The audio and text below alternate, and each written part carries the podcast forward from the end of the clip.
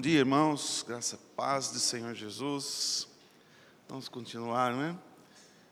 Mais um pouquinho, agora na, no Novo Testamento, né? Como ontem à noite.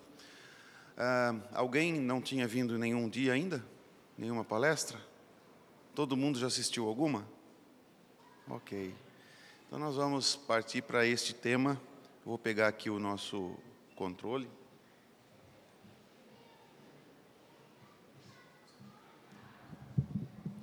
Assim, acho que é bom, assim, né? É, aliança da consumação, então quer dizer, é o último estágio, né?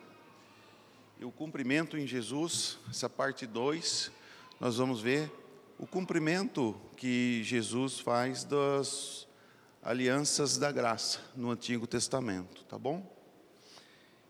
Então, as anotações, né?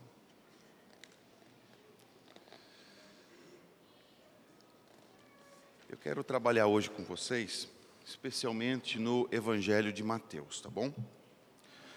No Evangelho de Mateus.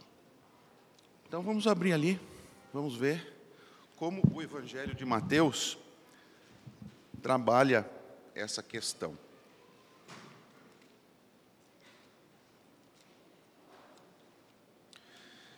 Eu falei para vocês ontem que os, os evangelhos eles falam das mesmas coisas, muitas, muitas coisas iguais, né? principalmente os três primeiros evangelhos, mas que cada um tem um foco mais forte em, alguma, em algum aspecto de Jesus Cristo.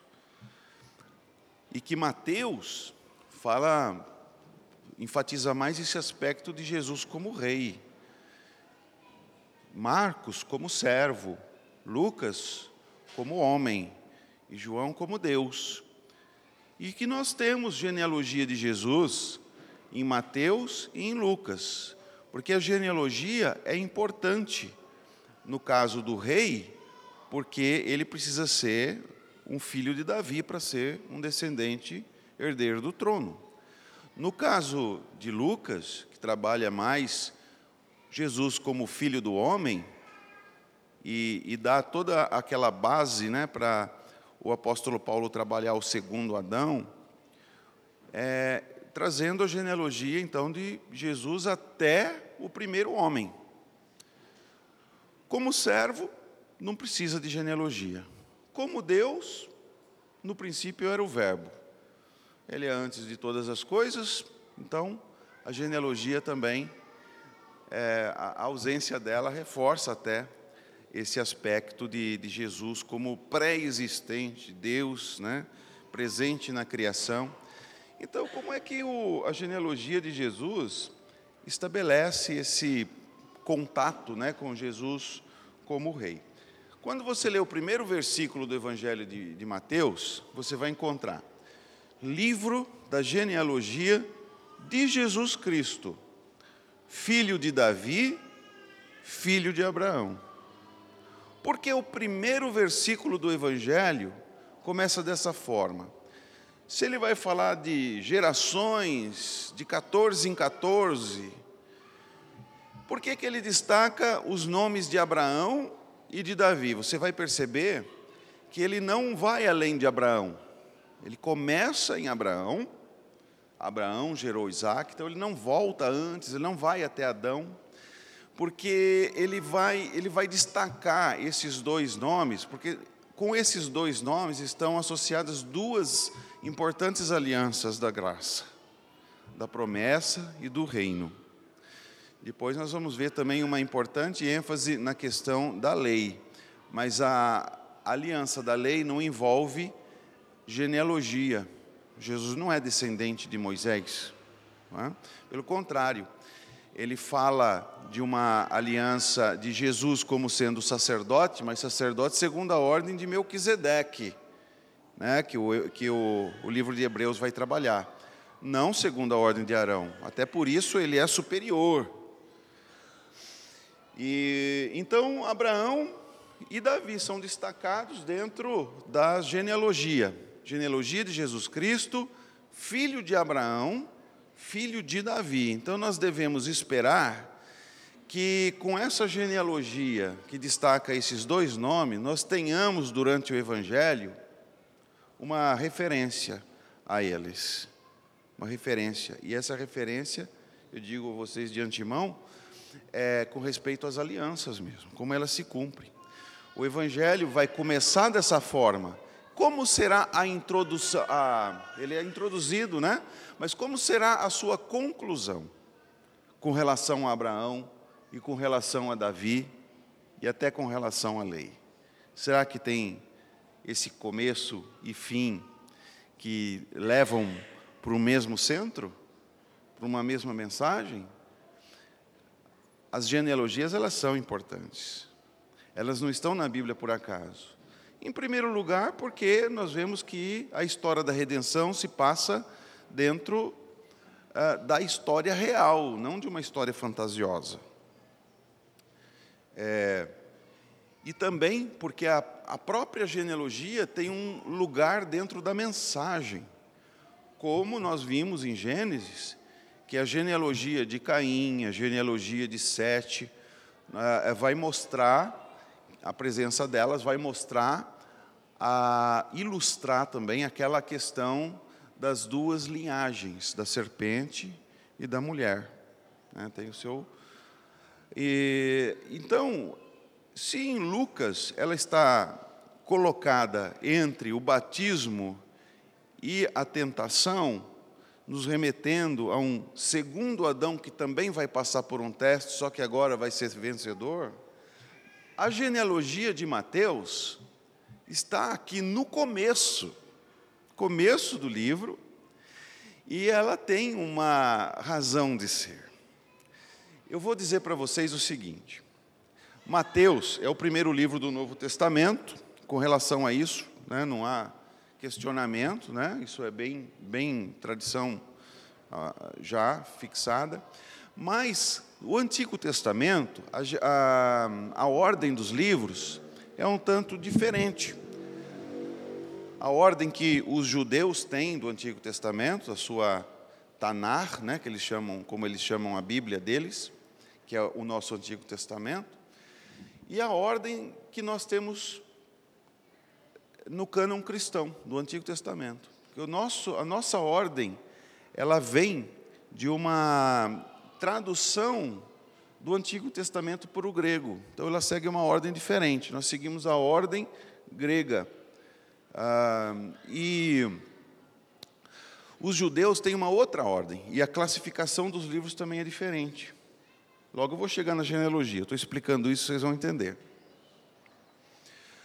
A ordem dos livros, o nosso Pentateuco corresponde à lei, tudo bem, Gênesis, Êxodo, Levítico, Número, Deuteronômio. Mas onde começam os nossos livros históricos? Para eles, começam os profetas. Josué, Juízes, Ruth não, Samuel, Reis, são os profetas anteriores.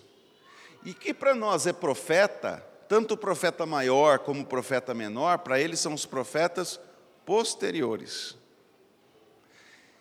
Então nós temos a primeira parte, a lei, que é a, Torá. Nós temos a segunda parte, que são os profetas, Neviim. E tem a terceira parte, que começa com Salmos e termina com crônicas. Quando Jesus nos evangelhos fala que ele vai falando tudo que a lei, os profetas e os salmos falam acerca dele, lembra?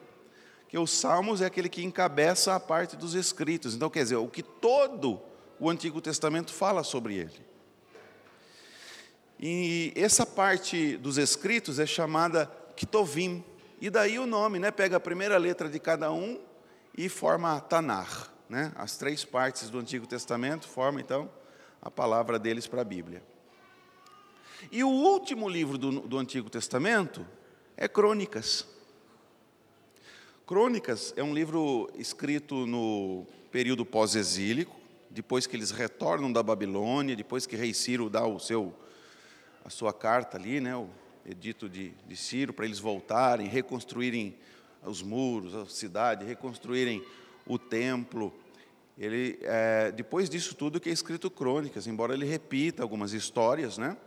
mas ele acrescenta outras, ele faz algumas modificações que são como que comentários. E o livro de crônicas tem uma característica é, que é nove capítulos de genealogia no início, igual Mateus, no início. Então nós vamos ter um livro que termina o, Novo o Antigo Testamento com genealogia no começo, e um livro que começa o Novo Testamento tendo genealogia no começo. E a genealogia de crônicas também é teológica. A estrutura como ela é montada deixa no centro o foco teológico que vai ser desenvolvido no livro todo, que é a tribo de Levi, os sacerdotes, os ministros do templo né, os levitas que os auxiliam, que é o foco do livro de crônicas inteiro. Né? Ele vai falar de reis, mas sempre de reis em relação ao culto. Certo? Então a, a genealogia tem uma função teológica onde ela está. Cada genealogia. E a genealogia de Mateus não é diferente. A genealogia de Jesus conforme Mateus registra, ela tem um fundamento teológico que vai culminar na grande comissão. Pelo destaque que ele faz de Abraão e de Davi, nós devemos esperar a, o cumprimento em Jesus Cristo, principalmente dessas alianças focado em Mateus. Tá bom? E nós vamos ver as genealogias está aqui. Se nós vimos em Lucas que uh, Jesus ali é o filho do homem, Mateus, ele é principalmente, né, mais o foco está sobre o fato dele ser o filho de Davi. Tá bom? Ah, então nós temos, vamos fazer aqui uma comparação daquilo que nós dissemos ontem sobre o livro de Lucas, as suas características, e o livro de Mateus. Primeiramente, então, a genealogia de Jesus destacam os nomes de Abraão e de Davi. Nós temos aqui a genealogia de José. Como nós vimos em Lucas, que a genealogia era de Maria, por isso ela é um tanto diferente desta e que aqui nós temos, obrigado, nós temos a genealogia de José, tá? Então a genealogia de José, ele é marido de Maria, da qual nasceu Jesus. Tudo bem. A genealogia é de José. E o que mais? A perspectiva da narrativa também é de José. Também é de José. Quero mostrar para os irmãos, vou mencionar Ontem nós mencionamos que tudo era Maria. Tinha, de vez em quando aparecia um José, mas a maior parte das vezes era Maria que fazia, ou alguma coisa importante acontecia ou era falada por alguém para Maria. Isabel, um anjo. Aqui a perspectiva é de José, e isso vai ser importante. Por quê? O nascimento de Jesus, então, pela perspectiva de José, acontece assim. Eu, eu resumo aqui para vocês as coisas que acontecem, para vocês verem que era José que fazia, ou alguma coisa era feito para José, ou falado para José. Primeiro, tudo bem, Maria estava desposada com José, Maria achou-se grávida pelo Espírito Santo. Tudo bem, algumas coisas de Maria. Mas aí, José resolveu deixá-la, José ponderava nessas coisas. Apareceu um anjo a José e falou a ele. Lembra que lá em Lucas o anjo aparece para Maria e fala para ela, aqui aparece para José. É outro, outra aparição, né? as duas aconteceram, claro, não, não é a mesma, não está falando que é a mesma e havendo contradição na Bíblia, não é, não é nada disso. Mas ele, falando pela perspectiva de José, ele menciona a aparição do anjo a José, em vez de mencionar aquele outra aparição do anjo que foi a Maria. Aí, José desperta do sono, José fez como o anjo lhe falou, José recebeu sua mulher, José não a conheceu enquanto não deu à luz. Um anjo instruiu José a levar o menino para o Egito. José levou o menino e a mãe ao Egito. José ficou lá até a morte de Herodes. Quando Herodes morreu, o anjo apareceu a José e mandou que José retornasse com sua família. José retornou com o menino e sua mãe. José temeu ir à Judéia por causa de Arquelau. José foi advertido por Deus a ir a Galiléia. José foi habitar em Nazaré. Então, a perspectiva no Evangelho de Mateus a respeito do nascimento de Jesus é a perspectiva de José. Então, por essa perspectiva, nós já vemos que ele tem, por essa, esse ponto de vista né, na narrativa, ele tem relação com a perspectiva teológica que ele está trabalhando aqui, que é um cumprimento. Se, por um lado, como em Lucas, ele tinha que ser o descendente físico e, portanto, de Maria, para ser descendente da mulher, para ser o descendente de Adão. Aqui, ele precisa da legalidade para ser rei. Então, vinha pelo lado do pai. E, embora ele não fosse filho biológico de José, ele era filho legal de José. Segundo a lei, né, ele seria descendente da casa de Davi, herdeiro do trono, por causa de José, não por causa de Maria, embora Maria também fosse filha de Davi, né, da descendência de Davi, mas o trono legalmente viria pelo lado de José, e legalmente ele era filho de José. Então veja, porque vem destacando que ela era filho de Davi, desde a genealogia. E o que nós vamos vendo aqui? Né? Nós vamos ver que Jesus Veja aí. Vem João Batista, né? O nascimento de Jesus. Ah, todos aqueles episódios que José é que era a pessoa ativa na execução. A volta do Egito, a pregação de João Batista. E aí, nós vemos no capítulo 4, capítulo 3, finalzinho do capítulo 3, o batismo de Jesus e, em sequência, a tentação de Jesus. Nessa tentação, o diabo oferece a Jesus os reinos da terra. Né? Mas, quando Jesus volta da Galiléia, no versículo 12, ele retirou-se para a Galiléia, e aqui é uma, um cumprimento de profecia também muito importante para nós observarmos. Nós vamos ter que dar uma olhadinha em Isaías também. Ouvindo, porém, Jesus que João fora preso, retirou-se para a Galiléia e, deixando Nazaré, foi morar em Cafarnaum, situada à beira-mar, nos confins de Zebulon e Naphtali. Presta atenção agora.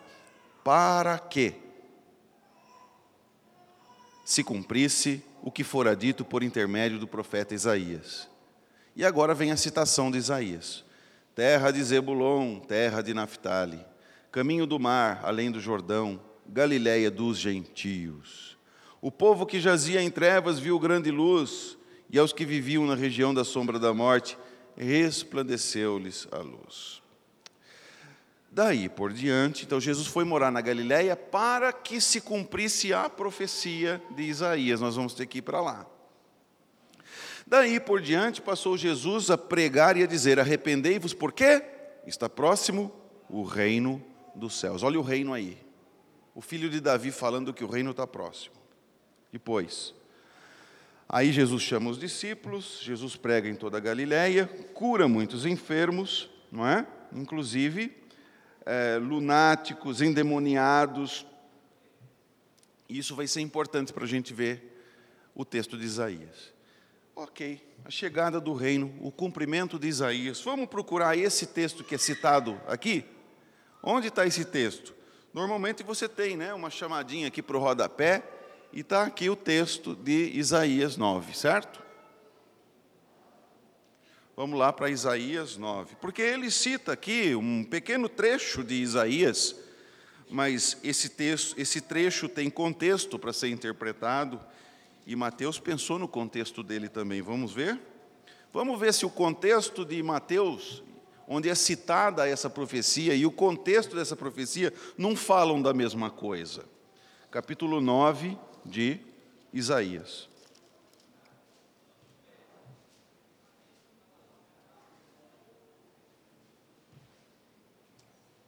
Onde que está?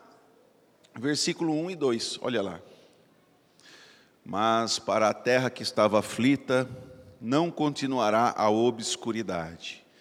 Deus, nos primeiros tempos, tornou desprezível a terra de Zebulon e a terra de Naphtali, mas nos últimos dias tornará glorioso o caminho do mar, além do Jordão, Galiléia dos gentios. O povo que andava em trevas viu grande luz, e aos que viviam na região da sombra da morte resplandeceu-lhes a luz. Algumas palavras, né, modificam tal, mas você percebe que é claramente uma citação daqui. Pergunto para você, quando você começa lendo o capítulo 9 de Isaías, você está lendo algo novo que começa aqui? Ou não começa aqui? Aqui está uma boa dica para a gente ler a Bíblia. Por quê? Os capítulos foram colocados quando? Quando o escritor escreveu, quando Isaías escreveu? Não. Os capítulos foram, foram colocados agora na era cristã. Certo? Os versículos depois ainda. Então, capítulo nem sempre é uma coisa muito bem precisa para dividir alguns assuntos. Algumas vezes os capítulos dividem bem, outras vezes não. Outra coisa que nós temos são subtítulos. Na minha, por exemplo, que é a Almeida atualizada, é a ARA, né? Está escrito aqui: o nascimento e o reino do príncipe da paz. Você deve ter um comentário igual aí. Quem escreve isso também não é Isaías, é a sociedade bíblica. É alguém que formatou essa versão baseada em Almeida, porque tem diversas versões baseadas em Almeida. E essa é uma delas. Então, quem formatou, ou a comissão que formatou essa versão da Bíblia, foi que colocou esse subtítulo, para ajudar você a procurar o tema que está escrito aqui. Mas isso pode também atrapalhar. Por quê? Quando que atrapalha? Atrapalha quando a gente pensa que aqui está começando um assunto novo. Porque, vem comigo, um versículo que começa com mas, não é começo de nada. Você chega para alguém e a primeira coisa que você fala é mas. Nunca. Mas é sempre continuação de uma coisa que já vem. Então vamos dar uma olhadinha no que vem antes? Nós temos que começar em algum lugar, certo? Não dá para a gente começar no capítulo 1, versículo 1, mas dá para a gente perceber o que vem antes aqui, se a gente ler, pelo menos aqui no versículo 18. Vamos lá, vamos começar no 18. Eis-me aqui e os filhos que o Senhor me deu, para sinais e para maravilhas em Israel, da parte do Senhor dos exércitos que habita no Monte Sião. Quando vos disserem, consultai os consultai os necromantes e os adivinhos, que chilreiam e murmuram, acaso não consultará o povo ao seu Deus? a favor dos vivos se consultarão os mortos, porque os necromantes são pessoas que, segundo eles, né, estão consultando os mortos. Então, quando disserem para você, vamos lá, vamos consultar os necromantes, os adivinhos, para ver o que os mortos falam, por acaso o povo de Deus não vai consultar o seu Deus em vez de consultar os mortos? Tudo bem. Aí o versículo 20. Há a lei e há o testemunho. Quer dizer, corram para a lei, para o testemunho. Lei testemunho é sinônimo, né? Você pode ver no Salmo 119 quantos sinônimos para lei tem ali. Então, a lei é o testemunho. Se eles não falarem dessa maneira, jamais verão a alva. Aqui existe uma dualidade entre trevas e luz. Quem consulta os mortos está nas trevas. Quem consulta a lei de Deus está na luz.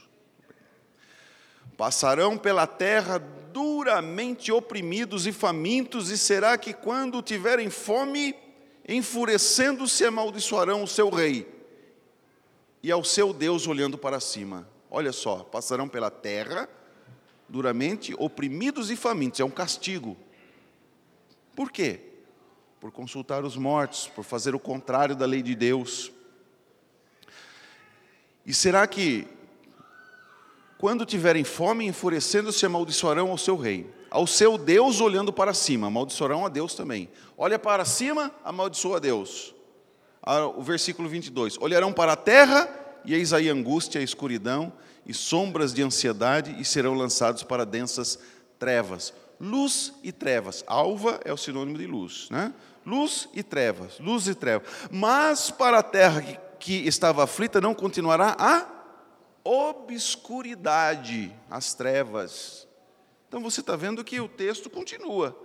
O capítulo não muda de assunto, o subtítulo não pode nos enganar nesse sentido, não está mudando de assunto, é continuação. Eles estão falando, vocês estão atrás do, do uh, vamos colocar o nosso vocabulário atual, né? Vocês estão indo atrás de espiritismo, espiritismo é trevas. Trevas, corrupção, obscuridade, castigo. Minha lei não permite, diz Deus, não permite consultar mortos. Consultem a Deus, vão até a lei e vejam o que Deus quer de vocês. Mas essa terra que estava nas trevas, por causa de espiritismo, não continuará nas trevas, não continuará na obscuridade. Por quê? Deus, nos primeiros tempos, tornou desprezível a terra de Zebulon e a terra de Naphtali, mas nos últimos tornará glorioso o caminho do mar, além do Jordão, Galileia e dos gentios. O povo que andava em trevas viu grande luz, e os que viviam na região da sombra da morte resplandeceu-lhes a luz. Trevas Espiritismo. Luz, lei de Deus. Confere, o contexto nos mostra isso, não é? Está fácil da gente perceber. Continuando. Tem multiplicado este povo, alegria lhe aumentaste, alegram-se eles diante de ti, como se alguns na ceifa e como, como se alegram na ceifa e como exultam quando repartem os despojos porque tu quebraste o jugo que pesava sobre eles, a vara que lhes feria os ombros e o cetro do seu opressor, como no dia dos midianitas, porque toda bota com que anda o guerreiro no tumulto da batalha e toda veste revolvida em sangue serão queimadas, servirão de pasto ao fogo. Por quê? Agora a razão disso. Porque um menino nos nasceu, um filho se nos deu o governo, preste atenção nessa palavra, governo está sobre seus ombros. E o seu nome será Maravilhoso Conselheiro, Deus Forte, Pai da Eternidade, Príncipe da Paz, para que se aumente o seu governo e venha paz sem fim sobre o trono de Davi e sobre o seu reino para o estabelecer e o firmar mediante juízo e justiça, desde agora e para sempre. O zelo do Senhor dos Exércitos fará isso. Qual a relação disto com Mateus? Porque diz que Jesus foi morar na Galileia para se cumprir essa profecia. Então Jesus é o governante que chega. Ele é o filho de Davi, que vem estabelecer o seu reino certo? Jesus em Mateus, naquele texto que fala que está cumprindo essa profecia, ele vem anunciando a chegada do quê? Do reino dos céus. Aqui em Isaías fala de espiritismo. Quando Jesus vem anunciando a chegada do reino dos céus, ele cura os, os lunáticos, os endemoniados. O que é isso? Eles estavam em trevas, não estavam?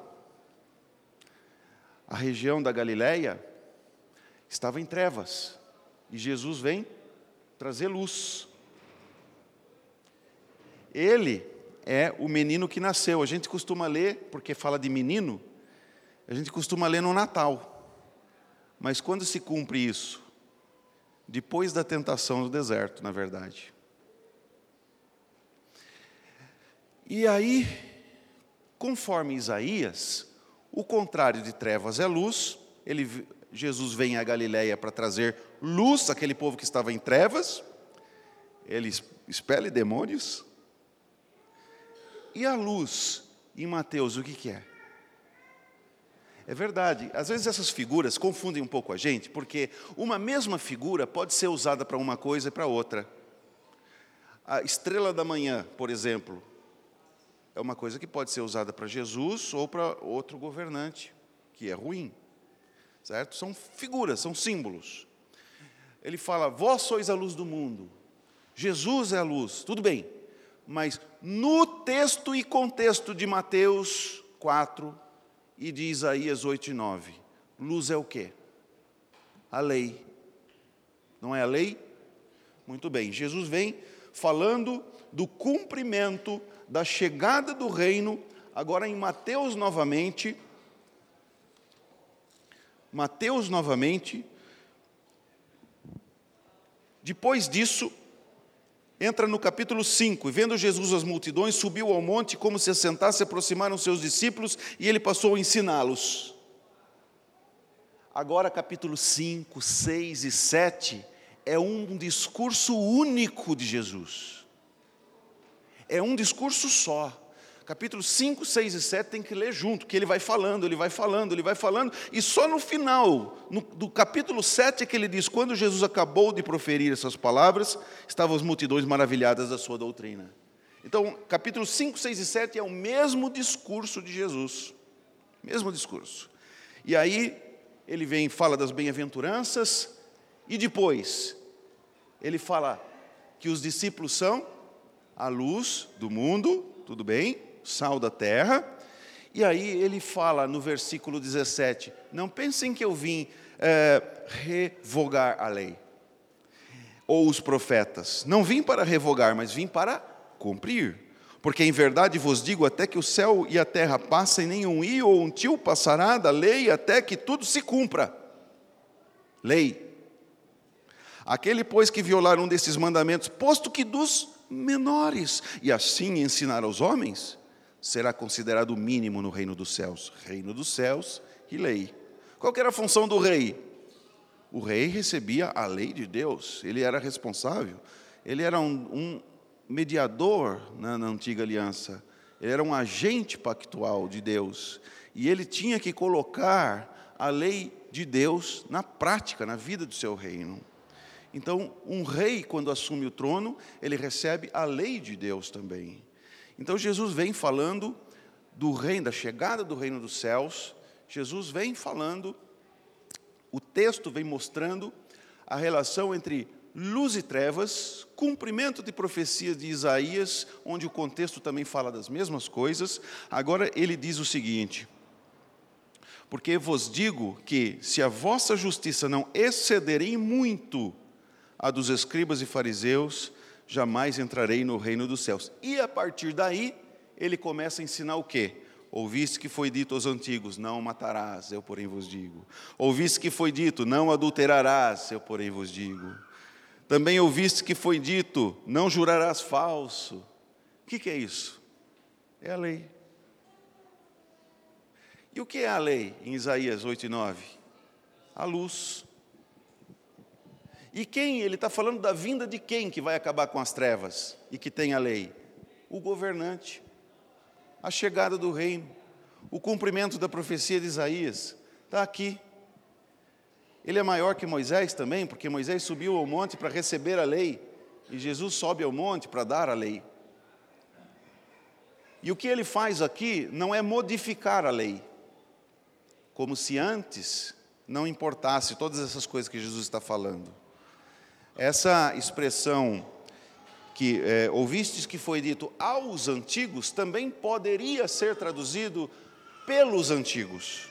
Mas eu acho que não muda muito, mesmo assim, porque quando ele fala ouviste que foi dito aos, é, aos antigos, ele não está falando ouviste que foi dito a Moisés, e eu digo uma coisa diferente para você. Não, são aqueles que interpretam a lei, eles interpretam a lei. Inclusive, eles se baseavam muito nos rabinos anteriores. Oh, o rabino fulano de tal, ele dizia isso. O rabino, então, eles ensinavam com base no, nos rabinos antepassados. Mas no final do capítulo 7 diz que eles estavam maravilhados da sua doutrina, porque ele ensinava como quem tem autoridade, não como os escribas. Ele não precisava se basear num rabino passado para ensinar, mas ele ensinava a lei a partir da própria lei. Então ele não está dando uma nova lei, ele não está modificando a lei, ele está interpretando a lei corretamente. Ele está salvando aquela população de um legalismo obscuro, que leva às trevas, que não cumpre a lei de fato. Ele estava corrigindo aquilo que eles estavam aprendendo. Por isso ele diz: a vossa justiça tem que exceder a dos escribas e fariseus, porque os escribas e fariseus pensavam o seguinte: não matarás, não fiz o coração de ninguém parar de bater, não matei. Mas Jesus vem ensinando aquilo que os nossos catecismos de Westminster nos ensinam também a respeito da lei. Né, com base na, na, explicação de Jesus, de que é, é, cada lei, cada um dos mandamentos devem ser apreciados com uma reflexão. Quando diz não matarás, não é só o, o, o, de fato atirar, dar um tiro em alguém e fazer essa pessoa ter que ser enterrada, mas em outros, tudo o que é relacionado à vida de alguém tem que ser preservado. Então nós precisamos, por exemplo, eh, quando nós vemos aquele mandamento não furtarás, nós temos que pensar também em tudo o que isso representa nos dias de hoje. Um bem não é simplesmente alguma coisa material que está em seu poder. Um bem pode ser um bem virtual. E aí, nós temos que tomar cuidado com a pirataria. Vender produto pirata, comprar produto pirata, tudo isso, em tudo isso também existe furto. Então você pega o princípio da lei e aplica de uma forma mais ampla. Então Jesus está ensinando a ultrapassar, né? ultrapassar a justiça, exceder a justiça dos escribas e fariseus, porque eles eram legalistas. Eles pegavam a lei e diziam assim: é só a lei, é só a letra. E Jesus está mostrando que essa letra tem também um espírito, né? ou algo mais amplo do que a mera letra. Como eu dizia para vocês em outros momentos, ah, os dez mandamentos eles são um sumário da lei moral. Quando ele diz honra teu pai e tua mãe, ele está ensinando, na verdade, a honrar qualquer autoridade ou pessoa de mais idade, todas elas. E assim o Senhor Jesus inaugura, ele diz: está chegando o reino dos céus. Ele tinha ido morar na Galiléia para cumprir Isaías 8:9, onde o, o contexto era luz e trevas, consulta aos mortos e consulta a lei. Ele chega, ele cura, ele expulsa demônios e ele entrega a verdadeira lei. A verdadeira lei. Como é que os discípulos seriam luz do mundo? Vivendo a lei, para que os outros vejam as suas boas obras e glorifiquem a Deus? E o que é boas obras? Boas obras é só dar comida para quem tem fome? Ou qualquer obediência a Deus é uma boa obra? Quando você cumpre a lei moral não é uma boa obra? Para que os homens vejam as vossas obras. Então vocês são luz, mas aqui no caso, porque as suas obras fazem com que os homens glorifiquem a Deus. vocês são luz. Não é? Vocês não vão consultar os mortos, vocês não vão praticar espiritismo, vocês vão viver a lei de Deus. E Jesus não veio salvar do pecado também? E salvar do pecado não implica em cumprimento da lei? Não é para salvação, é porque nós já fomos salvos. Quando é que Deus deu a lei para Israel? Para dizer para Israel: se você cumprir a minha lei, eu tiro vocês do Egito? Ou primeiro Deus libertou o povo do Egito e diz: agora vocês são livres, a constituição do seu país é essa, pá. a constituição das suas vidas é essa. E agora vocês recebem a lei. Vocês foram libertos da escravidão do Egito para viver assim. E só depois de ter liberto Israel do Egito, ele deu a lei. Então a lei não é aquilo que se nós cumprirmos nós vamos ser libertos, mas porque nós fomos libertos, nós cumprimos a lei. Quem aqui é perfeitamente livre? Ninguém é perfeitamente livre, só Deus. Absolutamente livre. Quem não é escravo do pecado é escravo de Cristo. Alguém diz a você: Olha, você crente, né? Não pode ir naquela festa e encher a cara e tal. Mas muitas pessoas dizem assim: que você é escravo e ele é livre para fazer o que ele quer. É aquele negócio, né? Ele deixa que eu decido o que é bom para mim. Mas, na verdade, você é livre, porque aquilo não é bom. Aquilo não traz benefício para você, para a sua saúde, para a sua reputação, para a sua família. É ruim em todos os lados. Agora, ele é escravo de uma coisa. Se alguém disser, você é escravo então, porque você não pode essas coisas, fala assim, realmente, eu fui liberto dessas coisas para viver uma coisa melhor. Jesus nos livra do pecado para vivermos uma vida melhor, na orientação de Deus, crendo que quando Deus diz não faça isso, isso é o melhor. Porque ninguém bata no peito e diz assim: pode deixar Deus, eu escolho o que é melhor para mim, eu digo o que é bom e o que é mal. Eu declaro a minha independência. Não é verdade? Não é assim que acontece? Nas escolas não pode fazer oração. Aí entra alguém lá, mata todo mundo e as pessoas falam assim: cadê Deus que vocês dizem que é bom? Vocês mandaram ele ficar lá fora. Não é verdade? Então, Jesus está ensinando a lei.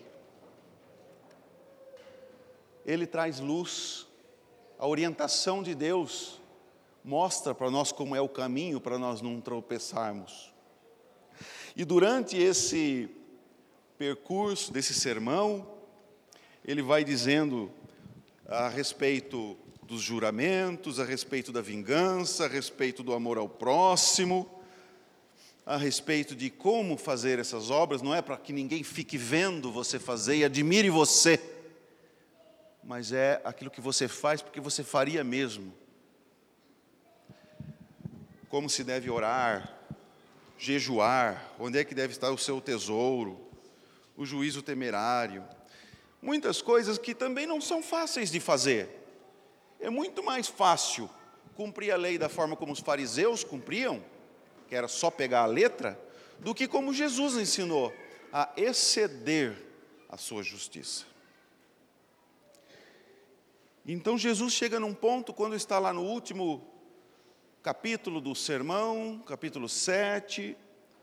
Ele já está caminhando para o fim do seu sermão e os discípulos devem estar já pensando, né? Toda aquela multidão ouvindo Jesus ensinar, ensinar essas coisas, deviam estar pensando: não dá, eu já vi que isso não é para mim, é difícil demais. Ele diz: pedi e dar-se-vos-á, buscai e acharei, batei e abrir-se-vos-á. Porque vocês são maus. E se um filho pede um pão, você não dá uma, uma, uma pedra para ele. Ele pede um peixe, você não dá uma cobra. Você acha que se você pedir coisas boas para Deus, Deus vai dar coisa ruim para vocês? Pedem e vocês recebem. Ele não está ensinando a pedir qualquer coisa, está ensinando a pedir coisa boa. Em Lucas ele diz: se pedir o Espírito Santo, ele não vai dar. Não é? E o Espírito Santo é aquele que vem e capacita né, para fazer a obra. Então veja bem, ele está falando para você orar. Aqui eu vou pegar um gancho para fazer uma aplicação importante para nós, inclusive até preparando para hoje à noite. Quando você ora, você ora pelo quê? Quando alguém pergunta para você, você tem algum pedido de oração? Você pensa em quê? Normalmente, a gente vai logo pensar assim: tem alguém doente, tem alguém precisando de trabalho, o salário está bom ou não está, né? De pensar nessas coisas, que são coisas plausíveis aqui para a gente pedir em oração. Mas parece que a gente pede só isso. Pelo menos eu estou falando a partir do meu contexto, né? Se vocês forem diferentes, amém. Mas o que eu tenho visto é que as próprias orações têm sido materialistas. Deixa eu ver, eu só tenho pedido de oração se tiver alguém com problema nessa vida aqui. Problema desta vida. Ou é doença, ou é trabalho, relacionamentos aqui, tudo coisas daqui. Mas o que Jesus está ensinando aqui? Olha, você não consegue perdoar como deve se perdoar. E por que, que você não ora por isso? Você consegue não adulterar da forma como Jesus ensinou, não da forma como os fariseus ensinavam? E por que nós não pedimos essas coisas para Deus? Essas é que nós pedimos em nome de Jesus. Que pedir em nome de Jesus é pedir algo que o próprio Jesus pediria ou que ele de fato nos autorizou a pedir. Se eu falo assim, Senhor Deus, eu peço uma mansão, tem alguns até que ordenam, né? Reivindicam.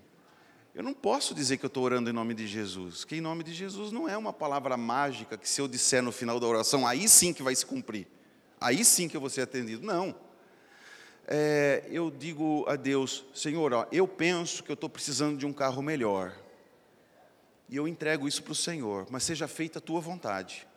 Agora, Senhor, eu não estou conseguindo perdoar uma pessoa, e eu te peço essa capacidade em nome de Jesus, aí tudo bem. Eu peço sabedoria. Tiago ensina, né? Que Deus dá. Então, em nome de Jesus, tenha essa ousadia de, de dizer essas palavras, né? Mas não é tudo que a gente pede que Deus se obriga a dar. Mas quando nós pedimos coisas relacionadas ao seu reino, aí é diferente. Se o nosso coração estiver nas coisas que estão lá no céu, o tesouro estiver lá no céu, como ele diz nesse sermão aqui, que tipo de coisa nós vamos pedir? Então nós temos que ver onde é que está o nosso coração, que nossas orações podem revelar o quanto materialistas nós somos, ou o quanto espirituais nós somos, ou o quanto o reino de Deus de fato é buscado em nossas vidas em primeiro lugar que normalmente nós pedimos é as demais coisas, não as coisas do reino de Deus. Que o evangelho seja pregado, por exemplo, não é? E então, Jesus fala acerca da oração, mas dentro desse contexto onde ele ensina a lei de Deus. Nós temos um meio de graça para cumprir a lei, a lei moral, né? para estar no caminho de Deus, no caminho que glorifica a Deus. Então, oremos por essas coisas. Bom, mas, né, dentro aqui do nosso tema, o que nós temos que dizer é que é chegada, é chegado o reino de Deus, o rei é Jesus, ele cumpre a profecia, ele traz a lei, como um verdadeiro rei fiel deveria fazer. É chegado o reino, tá bom? A chegada do reino. Vamos lá. Jesus está acima da lei cerimonial, ele cumpre a lei cerimonial, ele é que nos purifica do pecado, não é? E o que acontece naqueles casos em que Jesus toca o leproso? Porque o que acontecia no Antigo Testamento, segundo a lei cerimonial, se alguém tocasse num leproso, ele ficaria cerimonialmente impuro, ele precisaria passar por um processo e não poderia, dentro desse tempo, entrar no templo. Mas quando Jesus toca o leproso, em vez de Jesus ficar impuro, o leproso é que fica purificado. a lei não pode nos purificar, a lei não pode nos transformar, mas ela aponta para a necessidade que temos de alguém que pode. Jesus veio aqui entre nós, lembra que falava, Jesus está comendo com pecadores. Ó, ele veio, ele estava num lugar completamente santo e ele veio até nós. E em vez de ele ficar impuro porque veio habitar entre pecadores, são pecadores que são purificados dos seus pecados. Então, aquilo que a lei, a lei eh, cerimonial representava, Jesus faz. Jesus, como nós vimos aqui, ele corrige a interpretação da lei moral e cumpre perfeitamente a lei moral. Ele atinge aos gentios. Nós vemos, por exemplo, no capítulo 15, acerca da mulher cananeia. O evangelho é assim.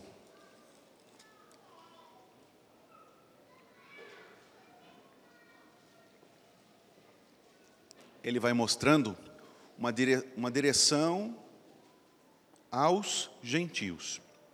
Então vem os judeus, os conhecedores da lei, e eles não reconhecem quem é Jesus. Não reconhecem. Mas aí ah, vem lá um, uma autoridade romana, um estrangeiro, e, e pede uma coisa para Jesus e fala: olha, se o Senhor só daqui não vai até lá. Então Jesus vem essa cautela na, na, na, na redação né, do Evangelho. Jesus não vai até lá, mas de longe ele manda e o outro fica purificado lá. Não achei fé como essa em Israel. É um gentio. Né? Como eu já, já mencionei também, tem a primeira a eh, multiplicação dos pães entre os judeus e vai caminhando num sentido de que na segunda eh, multiplicação dos pães é feita entre gentios. Então, os gentios já estão né, sendo. Eh, os, o, a mente do leitor vai sendo direcionada para o gentio. Está cada vez mais perto. Está cada vez mais perto. E no capítulo 15 acontece uma coisa interessante versículos 21 a 28, que partindo dali retirou-se para os lados de Tiro em Sidom. Então Jesus sai da fronteira de Israel e ele vai para os lados de Tiro e Sidom. Então Jesus chega até os gentios. E a mulher cananeia, a mulher cananeia, ele diz assim: é, uma mulher cananeia, que viera daquela região, clamava: Senhor, filho de Davi, tem compaixão de mim, minha filha está horrivelmente endemoniada. E ele não respondia nada, né? E os discípulos ainda falavam: manda ela embora, né? Está aqui atrapalhando a gente. Mas Jesus respondeu: Não fui enviado senão as ovelhas perdidas da casa de Israel. Aqui também é um teste que Jesus fazia com ela, né? E aí ela respondeu assim: Não é bom tomar o pão dos filhos. É Jesus falando ainda, e dar aos cachorrinhos. Olha, chamou a mulher de cachorra. Aí a mulher fala assim: Senhor, sim, porém os cachorrinhos comem das migalhas que caem da mesa dos seus donos. E Jesus falou: Ó oh, mulher, grande é a tua fé, faça-se contigo como queres. E a, e a menina foi curada, ficou sã. Isso ele fez entre gentios. Interessante, né, que Mateus ele escreve pensando em pessoas que vêm do judaísmo, né? E uma pessoa do judaísmo, olhando isso daqui, lendo, fala assim: puxa, é, Jesus é dos nossos mesmo, né? Lá falou isso para a mulher, ele veio para judeus, né? ele não veio fazer, fazer essas coisas para eles, mas de repente é nela que Jesus achou fé. Quem chama Jesus de filho de Davi? No Evangelho? É um sacerdote? Algum fariseu? Algum escriba? Só gente errada. Uma mulher gentia chama Jesus de filho de Davi. Quem mais é chamado de filho de Davi? Quem mais chama Jesus de filho de Davi? Cegos. Interessante, né? Porque tanta doença que existe, tanta coisa para curar, mas a Bíblia fala tanta de cura de cego, você já viu isso? Cura de cego. Mas você vai ver o contexto, ele está mostrando o seguinte: quem devia ver, não vê. Mas quem diz que é cego, vê. E são os cegos que clamando dizem assim: Filho de Davi, tem misericórdia, como essa mulher estrangeira. Os sacerdotes não vêm. Quando as crianças clamam, bendito que vem em nome do Senhor, né? Tá. Olha lá o que essas crianças estão falando, porque o sacerdote vê assim, eles estão dizendo que você é o Messias, você vai deixar? Não, é deles que vem o perfeito louvor. Quem é que não queria ver que Jesus era o filho de Davi? Os sacerdotes, os fariseus, os escribas. Mas quem era cego? Justamente eles. E os cegos, que eram fisicamente cegos, na verdade eram os que enxergavam, porque chamavam Jesus de filho de Davi. Olha que coisa bonita.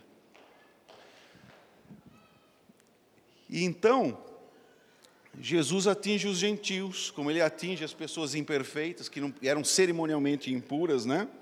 Olha lá, o que mais Jesus é? Ele é o Cordeiro Pascal. Você vê ali na, na ceia que ele realiza com os discípulos, a primeira ceia, ele institui a ceia, ele diz: Este é o sangue da nova aliança. Mas qual que era o sangue da. Eh, como que era o, sangue no uh, Antigo Testamento? É, em Êxodo 24, 8.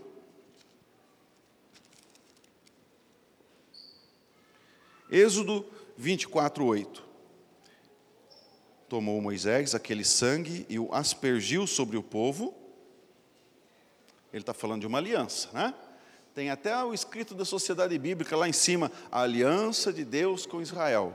É um daqueles capítulos da aliança da lei, não é verdade? E ele diz, versículo 8, né? Ele diz aqui: Eis aqui o sangue da aliança que o Senhor fez convosco a respeito de todas essas palavras. Eis o sangue da aliança. E quando Jesus estabelece a ceia, ele diz: Esse é o sangue da nova aliança. Ele cumpre. Ele é aquele de quem a lei falava. E se você olhar também para João capítulo 1, 29, 1 Coríntios 5, 7, nós vamos ver também referências a Jesus como sendo o Cordeiro Pascal. Esse é o Cordeiro de Deus que tira o pecado do mundo. Esse é o Cordeiro Pascal. Nós vemos essas coisas ali. Ele cumpre, então. Ah, Jesus cumpre a lei cerimonial quando ele faz a expiação de pecados. Eu falei para vocês que a lei cerimonial também era uma expressão da graça. Quando ele recorre lá à aliança das obras, ele diz eh, que você precisa ser perfeito. Você não foi, vem a aliança da graça. Alguém morre no seu lugar. Alguém morre no seu lugar. Então ele cumpre, porque ele morre no nosso lugar. Jesus, ele cumpre a aliança do reino, porque Jesus é o filho de Davi. Jesus é o filho de Davi. Agora, mas deixa eu, deixa eu, eu tomar. Agora vamos lá para o final do Evangelho de, de Mateus. Como é que o Evangelho de Mateus começa mesmo? genealogia de Jesus Cristo, livro da genealogia de Jesus Cristo, filho de Abraão, filho de Davi, não é? O que, que o diabo oferece a Jesus na tentação? Os reinos da terra. Agora, na grande comissão, os três últimos versículos do Evangelho, ele diz assim: Jesus aproximando-se, isso depois da ressurreição, inclusive, né? Falou-lhes dizendo: toda autoridade me foi dada, no céu e na terra. Alguém que recebe toda a autoridade é o quê? É o rei. Está aqui. Começa dizendo que Jesus é filho de Davi, termina dizendo que toda a autoridade lhe foi dada. Não só na terra, não, como o diabo falou para ele, nos céus e na terra. Ele cumpre a aliança com Davi, do reino. Aí ele diz assim: Ide, portanto, fazei discípulos de todas as nações, batizando-os em nome do Pai, do Filho e do Espírito Santo. Fazer discípulos de todas as nações, ele traz o que para todas as nações? A bênção. Como Deus falou para Abraão: Em ti serão benditas todas as famílias da terra. Aí o evangelho começa dizendo: Livro da genealogia de Jesus Cristo, filho de Abraão. E termina dizendo: Fazei discípulos de todas as nações. E Jesus ensinou a lei também, não ensinou? Ele, como rei, cumpriu a lei, trouxe a lei, ensinou a lei, deu a lei. E aqui ele diz também: ensinando-os a guardar todas as coisas que vos tenho ordenado. E você lembra que nós também dissemos em uma das preleções que uma das questões pactuais é o pertencimento e também a presença de Deus? É, o pacto sempre envolve a presença de Deus. E ele encerra o livro de Mateus dizendo: Eis que estou convosco até a consumação do século.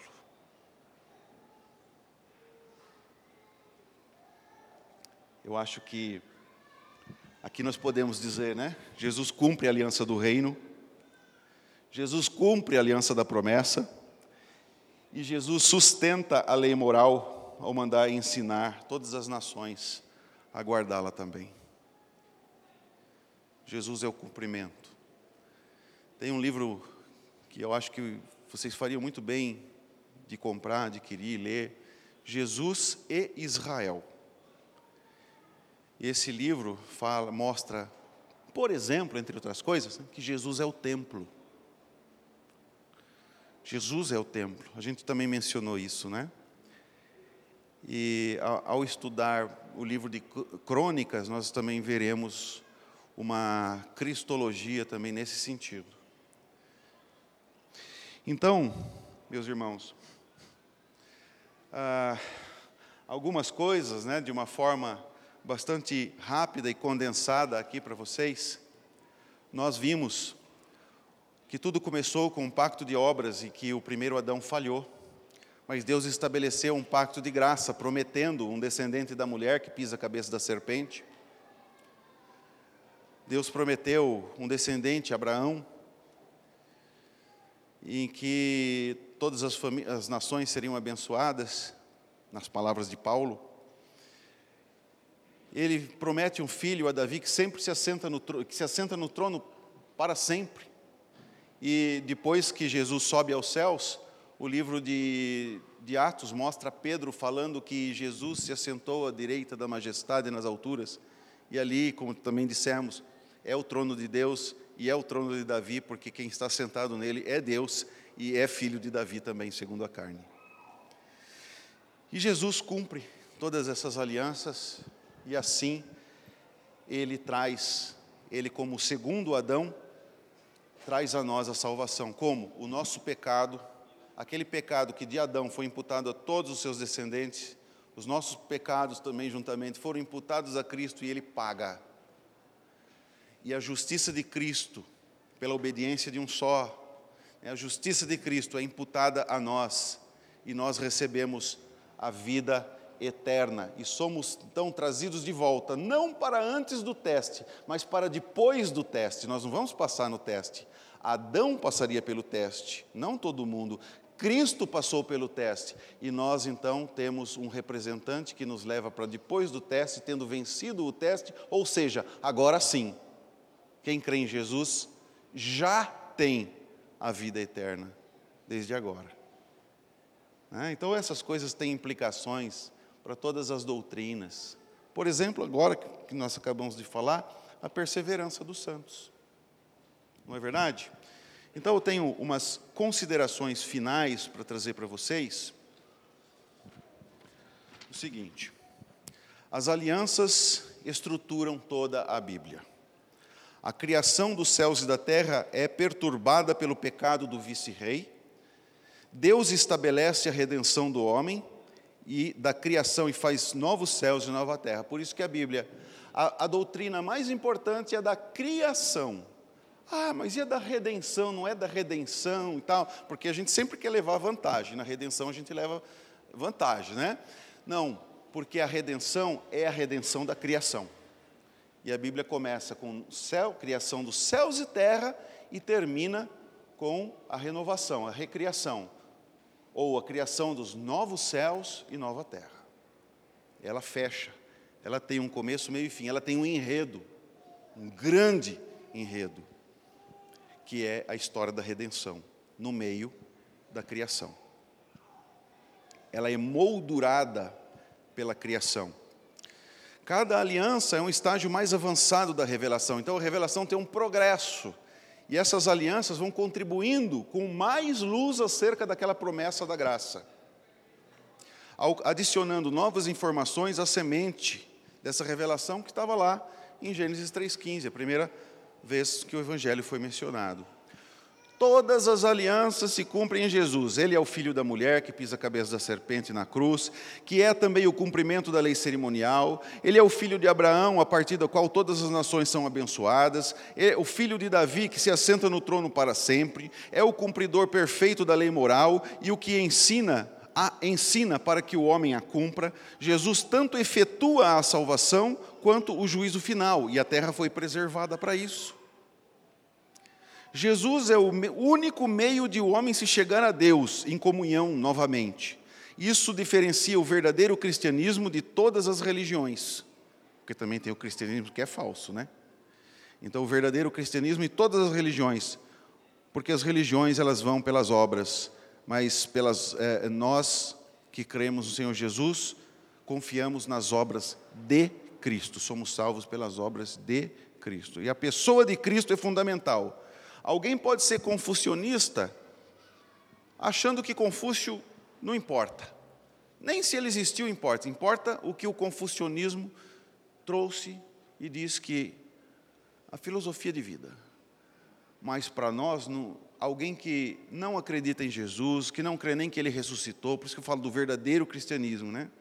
É esse é um falso, não acredita nem que Cristo ressuscitou. E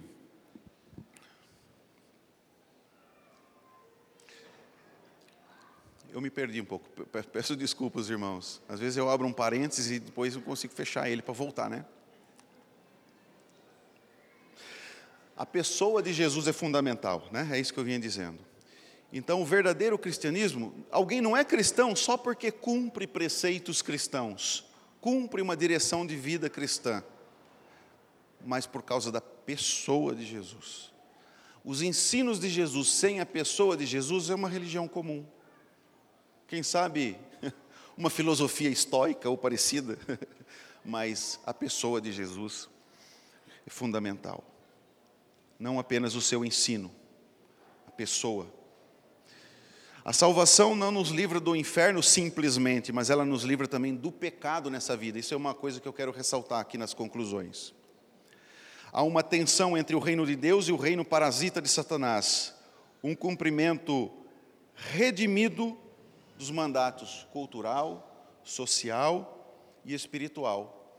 Quando nós, salvos pela graça de Jesus, de uma vida corrupta, viveremos a lei de Deus e faremos um grande serviço para a melhoria da sociedade, sendo nós cidadãos do reino de Deus vivendo nessa terra.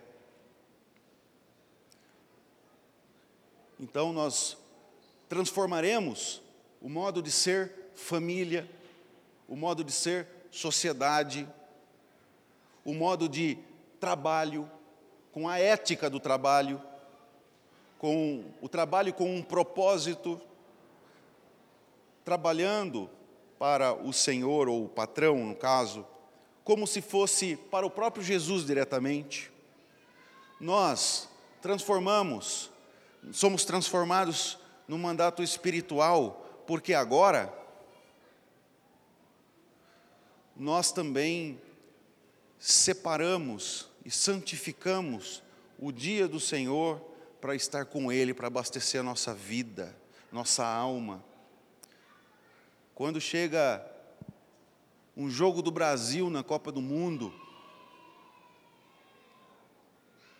e cai bem na hora de estar na casa do Senhor, ou mesmo é o dia do Senhor, né? que é que nós fazemos? Aí tinha gente na igreja, na minha igreja, tá? Que, que criticava os homens, porque os homens, no dia do, do jogo, mesmo se fosse para a igreja, aí ficava mais no celular do que no culto propriamente. Aí, na penúltima eleição para presidente, essas mesmas pessoas estavam de olho no celular, no meio do culto. E alegres por uma coisa diferente que nós devíamos, da razão real que nós devíamos estar alegres ali. Então a, restauração, né, também do mandato espiritual, de uma vida com Deus, o que é de fato mais importante. Tem gente que deixa a igreja porque está levando o filho para os campeonatos. Mas será que é de Deus campeonato no domingo? Eu me lembro daquele filme do Carruagens de Fogo, né? E parece que ele não correu aquele dia, mas ele assistiu, ele foi assistir, né? Não adiantou muito, né? Se é que eu estou lembrando certo da história lá. Mas muito bem, faz transformação em nós, a salvação nos livra do próprio pecado e nos reconduz a um caminhar melhor no, na, no mandato da, do cultural, social e espiritual. A criação é a doutrina mais importante, a redenção é a redenção da criação, é o homem e o cosmos, por isso nós habitaremos na nova terra, conforme nem Apocalipse não precisa, Romanos 8. Deus renova a criação para a gente morar nela. É o novo homem morando na nova terra, com Cristo. E as alianças fornecem uma teologia e uma cosmovisão, afeta a maneira de nós enxergarmos a própria vida, interpretarmos a história e os acontecimentos atuais. E, mais uma vez, todos os que não estão em Cristo estão em Adão, e isso já é suficiente para condená-los ao inferno. Algumas pontuações que eu queria dar no final aqui, tá bom? uh, considerações finais, né? Que eu estava aqui. Então vamos lá para nosso temível momento das perguntas.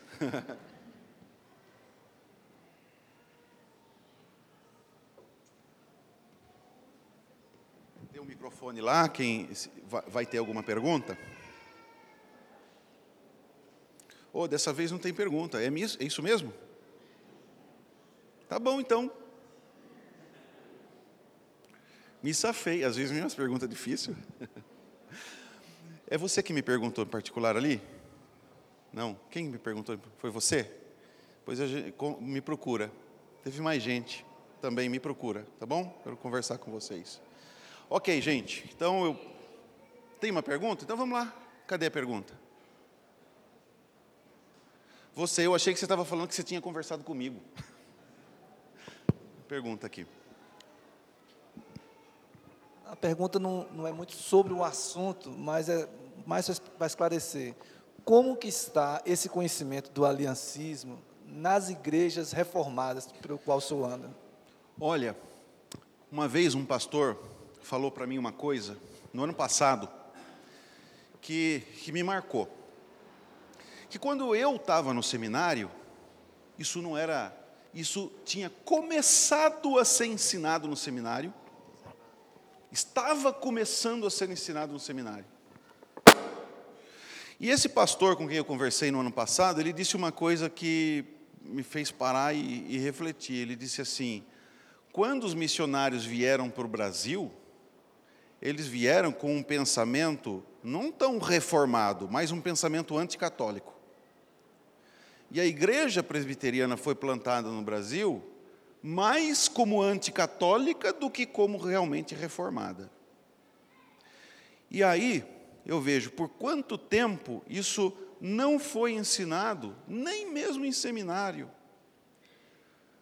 Mas é o que nos faz reformados não é a doutrina da predestinação. Tem dispensacionalistas que também creem assim. Mas é justamente a questão pactual as alianças. Né? Desculpa, a, a sua pergunta mesmo, para ver se eu respondi. o panorama, né? Então eu creio que agora isso está crescendo.